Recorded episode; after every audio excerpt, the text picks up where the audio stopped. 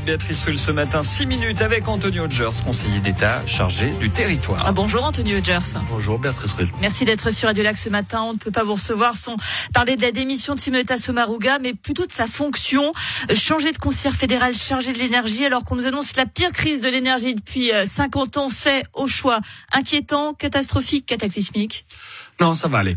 Ça va aller. Vous savez, euh, Contrôler tout. Non, c'est pas qu'on contrôle tout, mais c'est que le politique ne contrôle pas tout et c'est bien ainsi. On oublie souvent, puisqu'on parle de nous, les conseillers d'État, les conseillers fédéraux, mais en fait, qu'on vient parler par exemple d'énergie, eh bien, euh, bien, je viens faire part du travail fait par mes équipes par euh, chez nous euh, l'Office cantonal de l'énergie à Berne, il y a l'Office euh, fédéral de l'énergie et donc l'administration publique, elle est la garante de la continuité de l'État. Donc je dis pas que le politique n'a pas une influence, on donne les orientations, on synthétise, on tranche, mais en somme, c'est pas parce qu'on change de ministre que tout s'arrête. Et surtout en Suisse, où on n'a pas ces pratiques. Par exemple, aux États-Unis, vous savez qu'un président arrive avec son équipe, repart avec son équipe, et là, il peut y avoir des ruptures. C'est très personnalisé, mais aussi dans les équipes.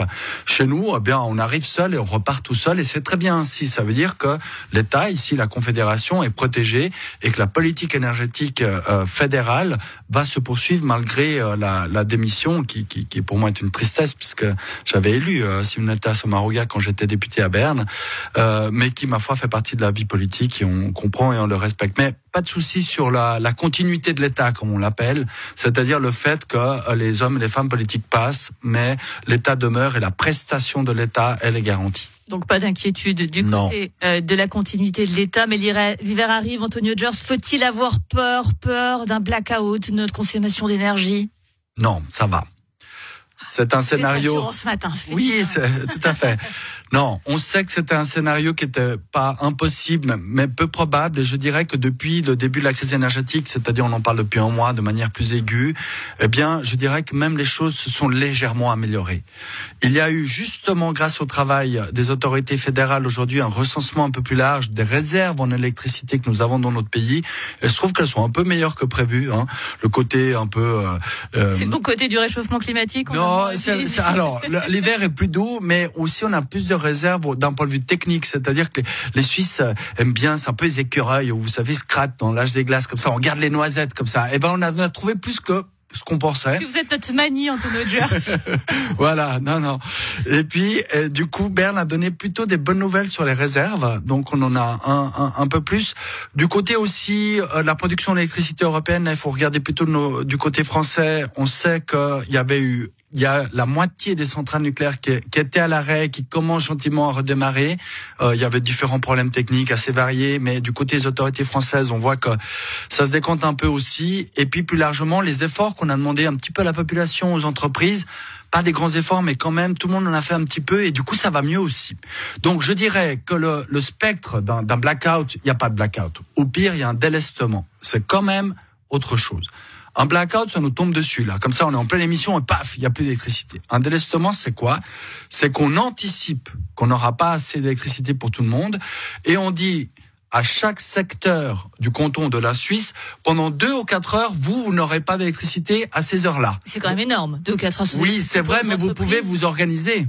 C'est ça la grande différence. Si je vous dis demain, euh, que sais-je, de 6 heures à 8 heures, vous n'avez pas d'électricité, bah vous organisez. Oh, bon, je dors davantage, ça ah, Bah voilà, voyez. et chacun peut s'organiser. Je dis pas que c'est agréable, mais c'est quand même très différent de vivre une coupure d'électricité soudaine que de l'anticiper. Et donc ça, il faut le rappeler parce que notre système en Suisse, on peut arriver à une situation de délestage. On n'y est pas du tout. Hein. On n'y est pas du tout. Mais de blackout, ça c'est quand même très très peu probable parce qu'on a des systèmes d'anticipation très performants. Et si on sent qu'on n'aura pas assez d'énergie, on préfère entre guillemets organiser nous-mêmes le rationnement que de le subir euh, tous d'un coup. Donc, en somme, plutôt euh, du côté euh, des nouvelles du front énergétique, plutôt un léger mieux. Ça ne veut pas dire qu'il faut relâcher nos efforts, mais ça veut dire qu'on euh, on peut être un peu moins inquiet pour la suite de l'hiver. De la task force se réunissait il y a deux jours. Il y a la question cruciale du jet d'eau, Antonio Hodgers. Ah voilà. Est-ce qu'il va repartir? Parlons des choses essentielles. Mais oui, euh, de l'avenir du monde et de l'humanité autour du jet d'eau de Genève, c'est bien connu. Euh, mais alors, autour de tour de Genève, vous le savez. Ah, oui, bien sûr. Alors, euh, la task force a, a, a, a fait le choix de ne pas toucher au jet d'eau de Genève, parce que justement, je l'évoquais, euh, la, la, situation va vers un léger mieux d'un point de vue énergétique. On n'était de toute façon pas convaincu que c'était une décision euh, à prendre, en tout cas en l'état. C'est-à-dire à, ce niveau 1 des mesures. Vous savez que la, la Confédération a quatre niveaux. Hein. aux États-Unis, ils ont les Falcons. Nous, c'est Austral.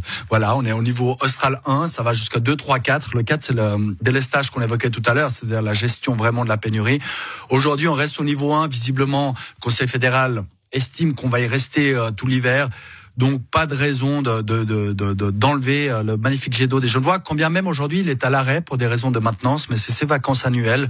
On le fait chaque année avec SIG, mais donc pas d'arrêt du jet d'eau outre euh, son fonctionnement normal. Nous voilà rassurés. On parlait des mesures, alors notamment les 20 degrés dans le bâtiment de l'État et dans nos logements, la saison de chauffe qui a débuté plus tard au 20 octobre, l'extinction de l'éclairage public. Mais par contre, vous conservez les chaufferettes sur les terrasses des restaurants, encore les illuminations qui a priori sont des moments où l'on consomme beaucoup ces chaufferettes sur les, terrasses extérieures. Ça peut sembler une aberration presque. Alors, tout d'abord, il faut savoir qu'à Genève, ces chaufferettes euh, ne sont autorisées que si elles fonctionnent à, à l'énergie renouvelable, c'est-à-dire au pellet essentiellement. Euh, et donc, ce n'est pas l'équivalent des chaufferettes que l'on connaît en France ou même aujourd'hui à Paris. Les chaufferettes électriques sont interdites et sont en train d'être changées. Mais nous, on n'a jamais autorisé ça à Genève. Ça a toujours été des chaufferettes renouvelables. Et c'est vrai qu'on a eu une discussion. Est-ce qu'on garde ces lumières de Noël? Est-ce qu'on garde ces chaufferettes Même si c'est de l'énergie renouvelable, il faut l'économiser. Eh bien oui. Parce que dans le fond, cette crise énergétique, on la vit pourquoi? On la vit parce que euh, il y a eu l'invasion par M. Poutine de l'Ukraine et qu'il y a donc une guerre dans l'Europe de l'Est euh, qui a un impact sur le marché de l'énergie. Très largement dans nos pays, nous avons soutenu l'Ukraine. Nous avons dénoncé cette invasion inique de la part de la Russie sur son voisin. Et par là même, eh bien, il y a aussi dans cette crise énergétique un enjeu de civilisation. C'est-à-dire qu'on ne veut pas qu'à cause de M. Poutine, on ne puisse plus aller boire un verre de vin chaud en terrasse, on ne puisse plus offrir notamment aux enfants les belles illuminations de Noël qui marque quand même euh, ce moment de fin d'année. Et par conséquent, le Conseil d'État n'a pas voulu, entre guillemets, punir la population de ces petites joies, de ces petits moments de beauté, de féerie autour des lumières euh, de Noël, et de garder malgré tout ces prestations, en sachant que les lumières de Noël, aujourd'hui, elles sont surtout au LED, elles consomment très peu, sachant, je l'expliquais aussi, que les chaufferettes, c'est que l'énergie renouvelable, hors crise énergétique, hein, c'est loi à Genève, et ça a toujours été ainsi. Et on voulait pas non plus péjorer, finalement, les restaurateurs, les bars, qui ont beaucoup souffert pendant la crise euh, sanitaire, qui été déjà fermée et qui là même perdraient des clients s'il ne faut pas mettre leur chaufferette. Donc on a vraiment fait ce choix de quand même investir un petit peu d'énergie sur ces moments de convivialité. Merci beaucoup Antonio Georges, conseiller d'État chargé du territoire. Et donc, le jet d'eau, on le garde, les chaufferettes, on les garde, les illuminations, on les garde. Vous êtes notre Père Noël. Merci Antonio Georges. Merci à vous.